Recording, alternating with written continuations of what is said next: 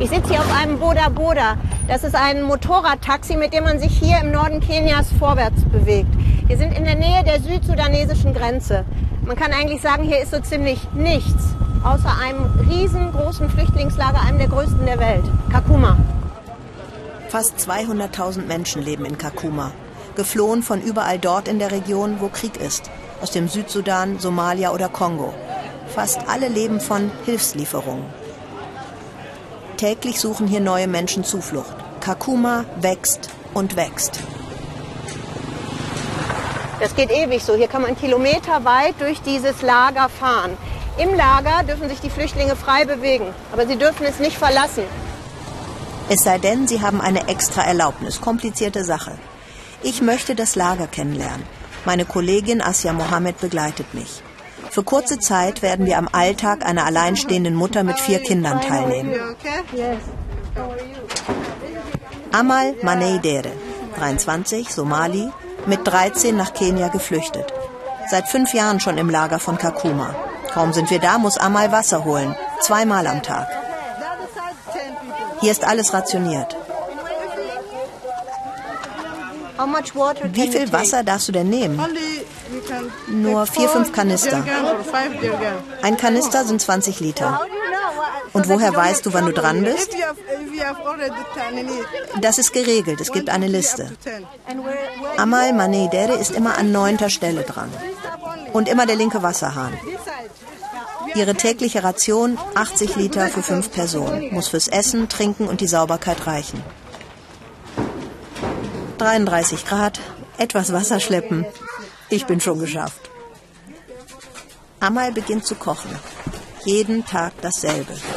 Denn die UNO verteilt immer dasselbe Essen. Weizen, Spalterbsen, Öl. Nie Gemüse, nie Obst. Immer Weizenerbsenöl. Wie einen Schatz zeigt sie uns zwei Tomaten und eine halbe Zwiebel. Die muss sie extra von ihrem bisschen Bargeld gekauft haben. Ja, ich werde euch einladen. 30 Cent hat sie auf dem Markt für die zwei Tomaten und die halbe Zwiebel bezahlt. Viel Geld. Der halbe Monat ist gerade um, ihre Vorräte hat sie fast aufgebraucht. Amal verdient etwas Geld beim Roten Kreuz und davon kauft sie Milchpulver für das Baby. Das hier ist für eine Woche, das andere für die nächste. Es reicht dann trotzdem nie für zwei Wochen, ist vorher schon leer. Das Lebensmittellager der UN. Dieser Weizen wurde von den USA gespendet. Alle Lebensmittel in Kakuma werden mit Spenden finanziert. Gibt es genug Spenden, reicht das Essen. Und wenn nicht?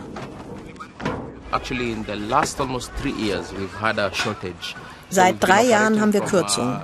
Im Moment kürzen wir die Rationen für die Menschen um 55 Prozent. Getreide, Öl, da bekommen sie nur halb so viel wie normalerweise for cereals, so, no sorry, for pulses and uh, vegetable oil, they're having half of what you usually collect. Die reichen Länder geben einfach immer weniger. Im Moment fehlen in Kakuma 50 Prozent der Zuwendungen. Also überlegen die UN, wie sie die Rationen noch weiter kürzen können. Wir haben also mehr Menschen, mehr Flüchtlinge auf der einen Seite, aber weniger Geber auf der anderen. Das ist ja ein großes Problem. Wo führt das hin? Uh, well, I think it's, it's the same situation everywhere. Tja, das ist auf der ganzen Welt so. Aber die Idee ist auch nicht, die Menschen uh, satt zu machen. Die Idee ist, dass der Körper nicht leidet. The idea here is, is, is sustain for them, for the body not to suffer. Amal bereitet das Grundnahrungsmittel vor, Uruji, so wichtig wie bei uns Kartoffeln.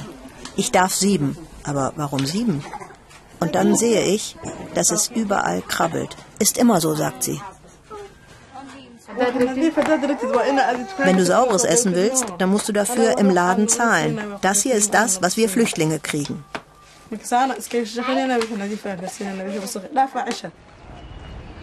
Einer, der bei der UN 50 Kilo Weizensäcke schleppt, ist John Elling. Pro LKW-Ladung bekommt er 1,30 Euro. Ich denke, ärmer als Amal kann man doch nicht sein. Bis zu dieser kurzen Begegnung mit ihm.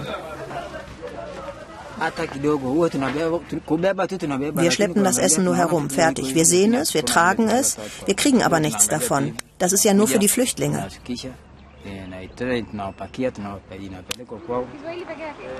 John Elim ist eben kein Flüchtling, sondern stammt hier aus Kakuma. Er und die anderen bekommen nichts von den Hilfslieferungen. Das ist nur für die Flüchtlinge. Einige Flüchtlinge verkaufen ihr Essen, weil sie so viel haben. Wenn wir etwas Geld haben, dann können wir es von ihnen kaufen. Die Hilfslieferungen zu verkaufen ist verboten, theoretisch. Aber wir finden nach wenigen Minuten Marktfrauen aus Kakuma, die genau diese Lebensmittel verkaufen. Die Marktfrau ist etwas irritiert über unser Interesse. Wir kaufen es vom Großhändler und verkaufen es dann hier.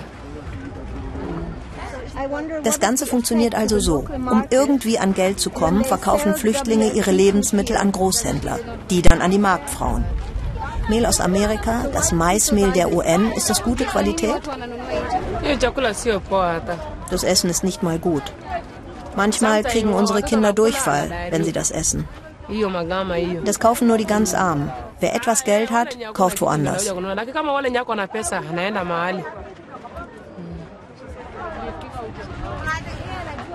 Nebenbei glatte Haare zum Anfassen. Amals Festessen ist fertig. Spalterbsen, Maismehl und die zwei Tomaten. Zuerst dürfen die Kinder essen. Amals Vater in Somalia kümmert sich um sie, so gut er kann. Als sie 13 war, schickte der Vater sie ins Lager nach Kenia, damit sie überlebt. Dafür verkaufte er viel Land. Kürzlich brauchte Amal Medizin für die Kinder. Da bat sie ihn um Hilfe. Er hat seine Ernte verkauft und konnte ihr ein kleines Vermögen schicken. 25 Dollar. Ich rief meinen Vater in Somalia an, als er mir diese Hilfe geschickt hatte. Da hing er gerade im Haus fest. Sie wurden angegriffen. Er sagte, ich habe die Kinder und nichts zu essen. Ich konnte nichts für ihn tun und er auch nicht für mich.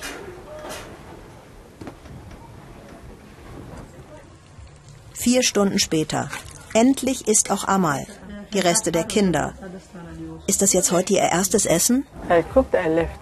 Ich arbeite ja, ich habe gekocht. Später waren zuerst die Kinder dran. Die erste Mahlzeit? Ja. Die UNO kürzt die Rationen um die Hälfte. Heißt für Amal, es reicht nur für eine Mahlzeit am Tag. Die meisten bleiben in Kakuma hängen. 300 wurden dieses Jahr auf westliche Länder verteilt und konnten raus. Davon träumen hier alle. Wenn es dunkel wird in Kakuma, wird es etwas unheimlich.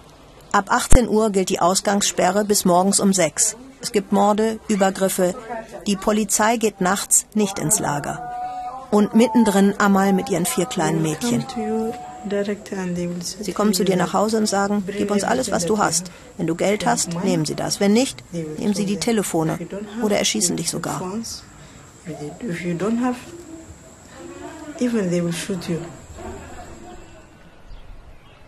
Die Nacht war eher unruhig. Die Kinder jede Stunde wach, ein Nachbar hörte ewig Hip-Hop, alles hört man. Die Kinder haben keine Spielsachen, nichts. Jede Ablenkung ist ein Treffer. Das Geld reicht nicht, damit sie zur normalen Schule gehen, damit sie rechnen und schreiben lernen. Ich habe noch etwas Adventliches mitgebracht, weil mich interessiert, ob Sie das wohl mögen. Spekulatius und Zimtsterne. Gut, gut, sagt Amal. Lieber die Zimtsterne, die sind schön süß. Wir waren der erste Besuch, den Amal und die Kinder jemals hatten. Zum Abschied sagt sie, du kannst gerne heute Nacht hier schlafen, aber nicht essen. Es reicht nicht.